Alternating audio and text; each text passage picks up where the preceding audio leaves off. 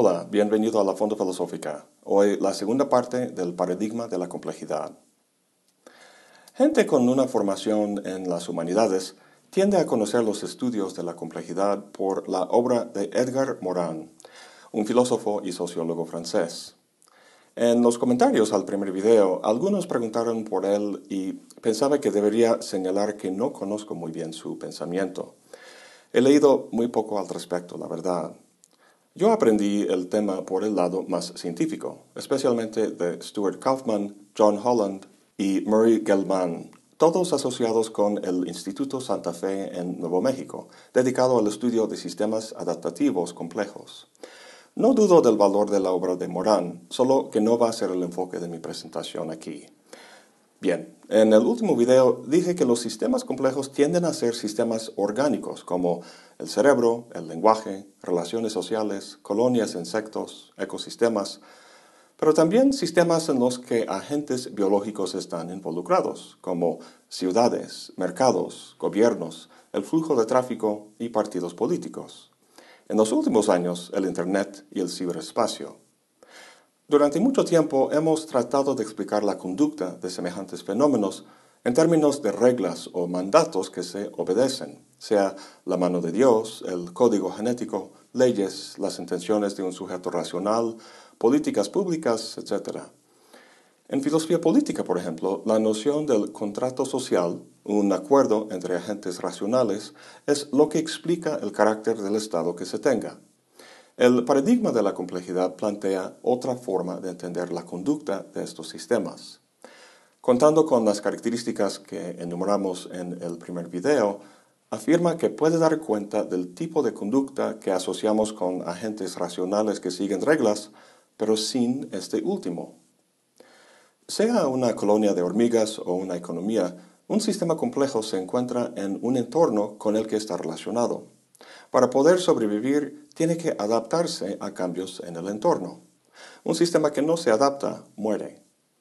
El cerebro es un ejemplo perfecto y muy bien estudiado. La estructura del cerebro, es decir, las conexiones entre las neuronas, está cambiando constantemente de acuerdo con la experiencia y el aprendizaje. ¿Qué es lo que determina que una conexión se haga y otra se rompa? ¿Tus intenciones conscientes? No. ¿Viste la película Hombres de Negro? Hay una escena donde toman un extraterrestre que han matado y le abren el cerebro y ahí adentro encuentran a un pequeño extraterrestre dirigiendo las cosas, lo que en el siglo XVI y XVII llamaban un homúnculo. La pregunta obviamente es, ¿quién o qué está dirigiendo las actividades del homúnculo? Las ciencias de la complejidad evitan por completo el inevitable regreso al infinito que esto implica al afirmar que los mismos elementos del sistema bastan para cambiar su propia estructura. Entonces, la capacidad de autoorganización sin un diseñador o operador externo es una capacidad que cualquier sistema compleja necesita para sobrevivir. Otra relacionada con esta es la de almacenar información sobre el entorno. El cerebro está conectado a diferentes sentidos, la vista, el oído, etc., que captan información sobre el entorno, pero ¿cómo se representa esta información de forma significativa para uso en el futuro? El cerebro no es como el escritorio de tu compu. No tiene carpetas en las que se encuentran tus fotos y otras en las que están archivos de audio. Al nivel de las neuronas no vas a encontrar imágenes o ondas auditivas. Pasemos primero a ver dos formas de explicar el proceso de la representación. La primera es un modelo que se ha investigado mucho en las últimas tres o cuatro décadas en el campo de la inteligencia artificial. Se llama sistema de símbolos basado en reglas. Tu computadora es un ejemplo de semejante sistema.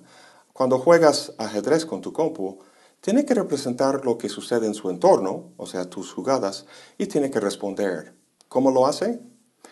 Recuerda que los sistemas se componen de elementos. En la computadora, los elementos son unos y ceros. Estos son los símbolos. Estos símbolos pueden combinarse para formar diversos patrones. Se combinan en función de reglas, en este caso las reglas del ajedrez que están programadas en tu computadora. Ahora bien, Lo que tú ves en la pantalla no son unos y ceros, sino representaciones gráficas de los mismos, hechas para que se parezcan a las piezas físicas del ajedrez. El punto es que la configuración de los símbolos en cualquier momento constituye un estado del sistema. Tu jugada cambia el estado del sistema, lo cual activa las reglas aplicables que luego transforman el sistema del estado actual a uno nuevo, uno que incorpora la jugada de la compu. Las reglas definen todo estado posible del sistema. Expresando esta idea en términos de lenguaje, si cada símbolo representa a una palabra en un idioma, entonces las reglas del sistema, lo que en el caso del lenguaje se llama la gramática, determinará las diversas combinaciones de palabras que pueden hacerse. Lo importante en todo esto es que hay un conjunto de reglas que rige cómo los símbolos o elementos del sistema pueden relacionarse entre sí, estas reglas son la programación que se instala en un robot o una computadora. La programación es centralizada. Si el CPU falla, todo el sistema falla, como seguramente has experimentado con tu computadora. Sistemas entendidos en ese sentido pueden, sin duda, adaptarse a cambios en su entorno, pero la pregunta es si el lenguaje y el cerebro humano funcionan así. Los robots y las computadoras hacen cosas maravillosas, pero su conducta es rígida y predeterminada. ¿Qué pasa si algo novedoso sucede en el entorno que el programador no haya contemplado? ¿Pueden semejantes sistemas aprender? Hasta el momento parece que no. Entonces, ¿cómo dar cuenta de la conducta del cerebro humano que sí puede aprender? Pues hay otro modelo que se llama el conexionismo. Por el nombre, vemos que este modelo se centra en las conexiones entre los elementos del sistema. En el modelo anterior, las conexiones se rigen por reglas que vienen de fábrica, por así decirlo. En este modelo no. Tomemos como ejemplo los elementos del cerebro, las neuronas. Desde un punto de vista funcional, ¿qué hacen? Pues cada neurona puede verse como un simple procesador que calcula la suma de toda la información o input que le llega de otras neuronas con las que está conectada. Si esta suma alcanza cierto umbral de intensidad, la neurona genera un output, lo cual pasa a la siguiente neurona como un input. Si no llega a este umbral, no hace nada. La conexión entre dos neuronas es una sinapsis. Al conducir la señal de una neurona a otra, la sinapsis puede hacer que la señal excite o inhiba la neurona receptora. Entonces, Información de uno de los órganos sensoriales, como los ojos, llega al cerebro donde pasa por la red de neuronas, cada una sumando los, inputs y generando outputs, lo cual es conducido a cierta parte del cuerpo, como un músculo, para mover el organismo. ¿Por qué no existen conductos directos entre los sentidos y los músculos? ¿Por qué pasa todo por el cerebro? Bueno, no todo pasa por el cerebro. Hay reflejos como el reflejo rotuliano que funcionan de forma directa e inmediata. Pero es una conducta muy sencilla. Si toda la conducta del ser humano fuera así, el hombre sería como un robot, muy rígido. La gran variedad y sutileza que demuestran actividades como tocar el violín o tener una conversación requiere de recursos más complejos. Por ello, la mayor parte de la información que captan los sentidos pasa por la compleja red de neuronas. Pero, ¿qué es lo que posibilita que tenga outputs tan variados y sutiles? La respuesta reside en la sinapsis. La conexión entre dos neuronas cualesquiera tiene cierto peso, lo cual puede ser positivo o negativo. Este peso determina la fuerza de la influencia de una neurona en otra. El valor del output que una neurona genera es determinado por dos cosas. Los valores de los inputs que llegan de otras neuronas y los valores de los pesos actuales en la red de neuronas. Tomemos un ejemplo sencillo. En vez del cerebro y sus neuronas, tenemos una simple red de nodos electrónicos que por un lado está conectado con un sensor de luz y por el otro con una lámpara. La función de este sistema es, obviamente, prender la lámpara cuando el ambiente está oscuro y apagarla cuando hay luz. Lo puede hacer si la red cuenta con el conjunto indicado de pesos. Pero ¿de dónde vienen los diferentes valores de los pesos? Sin duda, un agente externo los podría establecer, como el programador de un sistema formal, pero recuerda que nos interesa un modelo en el que el sistema no requiere de semejante agente. Queremos dar cuenta de los sistemas que pueden auto-organizarse. En 1249, un hombre que se llama Donald Hebb propuso una solución interesante. Dijo que el peso de una conexión entre dos neuronas va en función de la frecuencia de su uso. Si se usa mucho, se fortalece y tiene mayor peso. Si es una conexión inactiva, se pierde fuerza y empieza a decaer. En inglés, los físico-culturistas dicen use it or lose it, o sea, en referencia a los músculos, si no lo usas, lo pierdes. Entonces, de esta manera, una red puede desarrollar estructura basado únicamente en la actividad de las neuronas respondiendo a información local. ¿Has intentado aprender un idioma extranjero?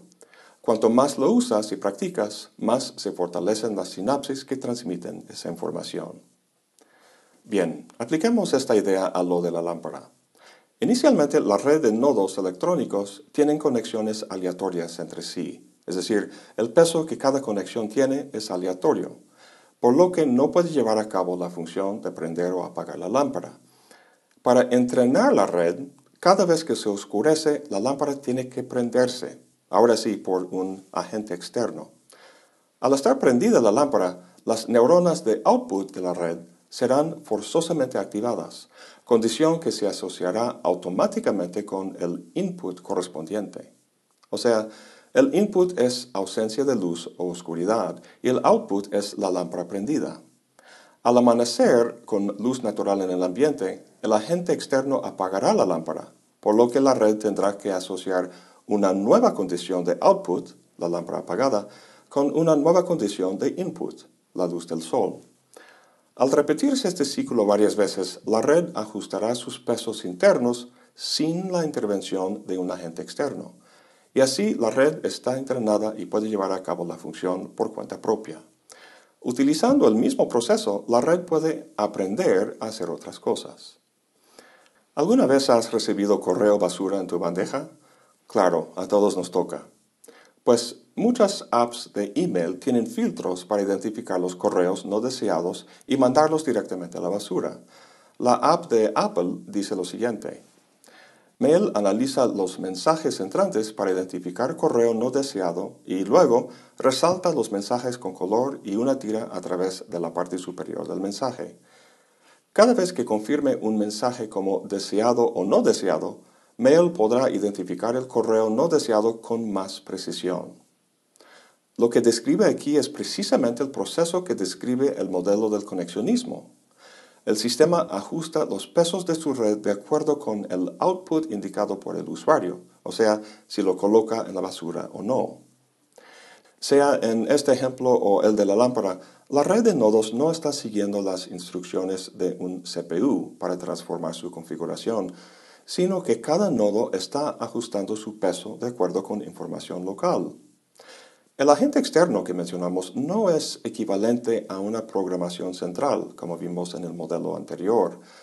El proceso de aprendizaje por el que pasa el mecanismo de la lámpara y la app de email es el mismo por el que pasan alumnos en una escuela. El agente externo es el maestro. El maestro da información en clase, el input y el alumno escribe trabajos o toma exámenes, el output. Y mediante el uso de calificaciones, el maestro entrena al alumno a asociar de forma exitosa cierto input con cierto output. Lo mismo pasa en la naturaleza. La madre naturaleza es la gran maestra de todos nosotros, tanto a nivel individual como a nivel de la especie, pensando en la selección natural de Darwin. Para finalizar, sea en las neuronas del cerebro o los nodos electrónicos del mecanismo de la lámpara, a nivel de la neurona o nodo individual no se puede discernir ningún comportamiento complejo. Es solo al nivel del sistema de neuronas donde se encuentra la posibilidad de conducta compleja y adaptativa. La conducta compleja emerge no como consecuencia de la aplicación de reglas, sino como consecuencia de la interacción de muchos elementos sencillos procesando información local. En el próximo y último video en esta serie, quiero tomar lo que hemos visto sobre el conexionismo y aplicarlo a las nueve características sobre sistemas complejos que vimos en el primer video. Lo que en especial me interesa es el hecho de que esos sistemas operan bajo condiciones lejos del equilibrio. Pero, ¿qué tan lejos? Si hay demasiado equilibrio, el organismo pierde la capacidad de adaptarse. Pero si se pierde todo equilibrio, el organismo se encuentra en una condición caótica que lo descompone. La inteligencia humana parece encontrarse en un continuo entre dos extremos, la rigidez de la conducta robótica, por un lado, y un caos esquizofrénico, por el otro. ¿Cuáles son los mecanismos a través de los cuales un sistema complejo, como el cerebro humano, se mantiene en una condición de vitalidad y crecimiento? Eso será el tema del próximo video. Eso es todo por hoy. Gracias por acompañarme. Hasta la próxima y buen provecho.